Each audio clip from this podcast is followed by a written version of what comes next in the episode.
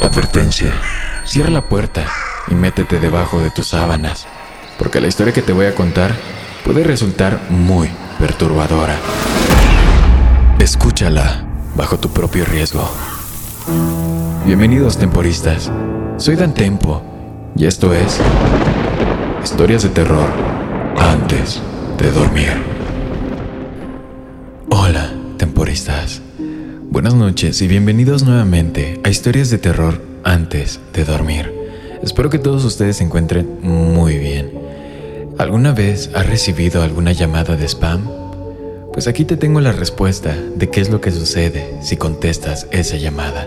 Sin más que decir, sígueme en Instagram para más contenido de terror y comenzamos con la siguiente historia. En caliente.mx jugamos por más. Más home runs, más canastas, más puntos. Vive cientos de deportes durante todo el año y los mejores eventos en vivo. Descarga la app, regístrate y obtén mil pesos de regalo. Caliente.mx, jugamos por más. Más diversión. Promoción para nuevos usuarios de GOV de GGSP 40497, solo mayores de edad. Términos y condiciones en caliente.mx.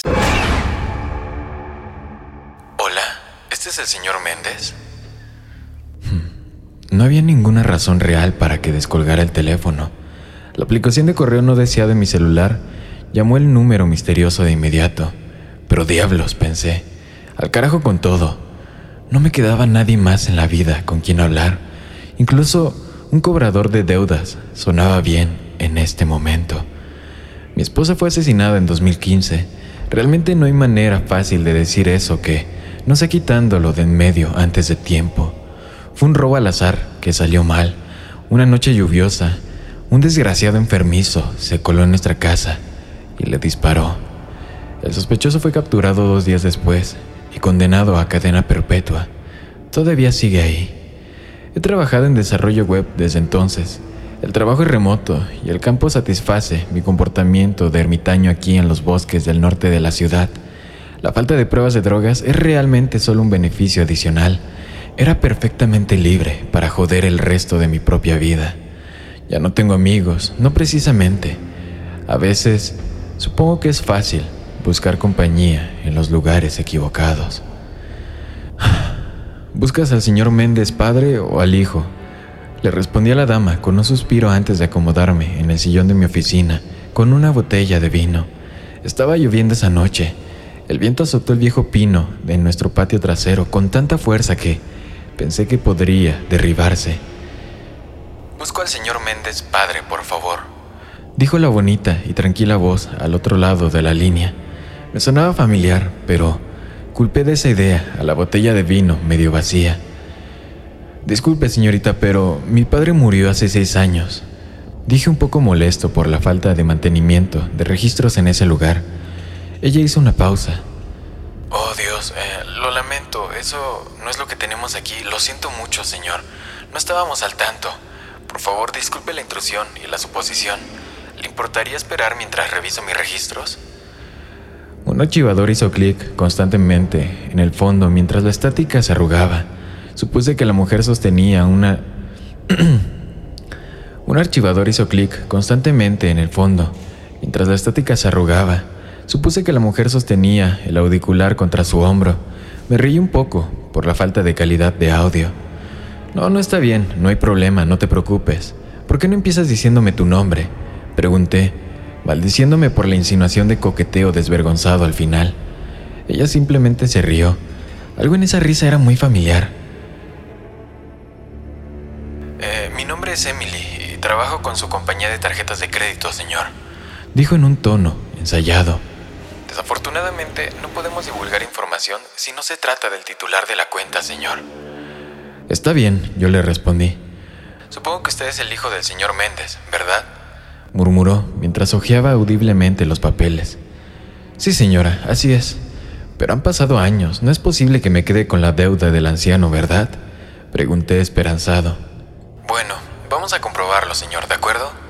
Había un movimiento de pies en pánico y la apertura de libros en el fondo.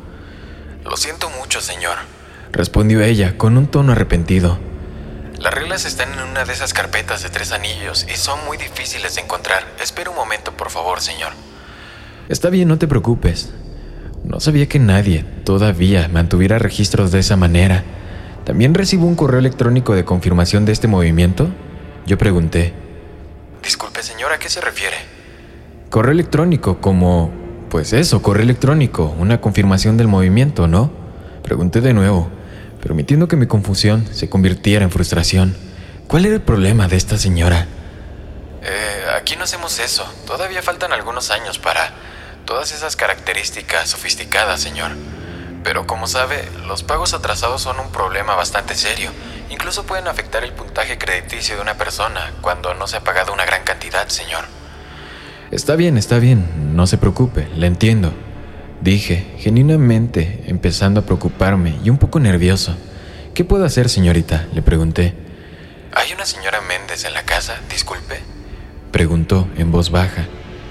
La señora Méndez murió en 2006, señorita. ¿Qué año dijiste? Oh, Dios mío, eso es tan terrible. ¿Cómo puede decir eso, señor? Jadie, era suficiente. Esa frase no sé si fue la forma en la que lo dijo, o el hecho de que simplemente no mucha gente usaba ese lenguaje exacto. Pero tan pronto como lo hizo, algo hizo clic en mi memoria. Mi esposa trabajaba para una compañía de tarjetas de crédito antes de que nos conociéramos. Su nombre también era Emily. La voz sonaba como la de ella, pero era más joven, más esperanzada de lo que recordaba. ¿Cuál es tu apellido? Yo pregunté. La línea estaba en silencio. Mira, sé que es una pregunta rara, pero por favor, creo que nos conocemos. ¿Cuál es tu apellido? Eh, no puedo dar esa información, señor. Ella respondió. Eh, está bien, no te preocupes. Eh, ¿Fuiste a la escuela secundaria Jefferson Memorial? sí. ¿Cómo lo supo usted, señor? Era imposible. Emily estaba muerta. La voz en el teléfono apenas sonaba como ella. Era más joven, más feliz, más optimista. Este tipo de sueño era en realidad el tipo de cosa que me había mantenido despierto un millón de noches sin dormir en el pasado. Y sin embargo, estaba despierto. ¿Podría ser una coincidencia? Eh, ¿Tu madre se llama Eva? Pregunté. Se hizo el silencio del otro lado de la línea. Entonces su respuesta de ratón confirmó mis sospechas. ¿Quién está hablando? Ella respondió. Tomé una respiración profunda. O entendía lo que estaba pasando o perdía la cabeza. Eh, la próxima pregunta va a sonar extraña. ¿Cuál es la fecha de hoy? Dime, Emily. Eh, lo siento, señor. Eh, deme un momento, por favor. Hizo una pausa y revolví algunos papeles más. La fecha de hoy es el 9 de julio de 1999, señor. Era imposible. ¿Será la tormenta? ¿El aniversario de su muerte? Emily, escúchame, por favor. está bien, señor aunque esta conversación se está volviendo un poco extraña. Mejor mantengámonos en el plano del pago, por favor. Escúchame con atención. Un día vas a conocer a un hombre. Lo vas a amar, Emily. Y él te amará más de lo que imaginas. Tenía que darle algo para recordar. En sus primeras vacaciones juntos, él te comprará un regalo para los 12 días de Navidad. Tenlo en cuenta siempre. Eh, suena espectacular, señor. Respondió ella, con una risa y un suspiro. ¿Es usted uno de esos psíquicos? Replicó. Hablo en serio, te casarás con este hombre, Emily. Él te comprará el anillo que siempre quisiste. La ceremonia será en un lugar hermoso, de tu ciudad natal. Toda tu familia estará ahí, incluida la tía Amelia y tu abuela del norte. Ah, claro, me gusta esa galleta de la suerte, dijo con mucho sarcasmo. Pero escúchame, Emily. Dos años después, el 9 de julio del 2015, serás asesinada en la casa que comparten. Ella movió el teléfono con nerviosismo. ¿Y, entonces qué hago? Primero traté de decirle que evitara la casa ese día, nunca salir conmigo, alejarse para siempre y encontrar una vida mejor en otro lugar. Pero en algún lugar, en medio de mi diatriba, la línea se desconectó con la melodía de un grito espeluznante. Volví a llamar y encontré un número que no funcionaba. Ella nunca más me respondió. Me quedé dormido, escuchando los truenos retumbando por el cielo. El grito de esa noche se repetía de vez en cuando, mientras destellos de su cuerpo en el suelo invadían ocasionalmente mi mente. Nunca cuestioné la llamada, pero pregunté por qué. Tal vez fue Dios, tal vez era solo el tiempo. Pero ayer por la mañana, cuando me desperté, Emily estaba a mi lado.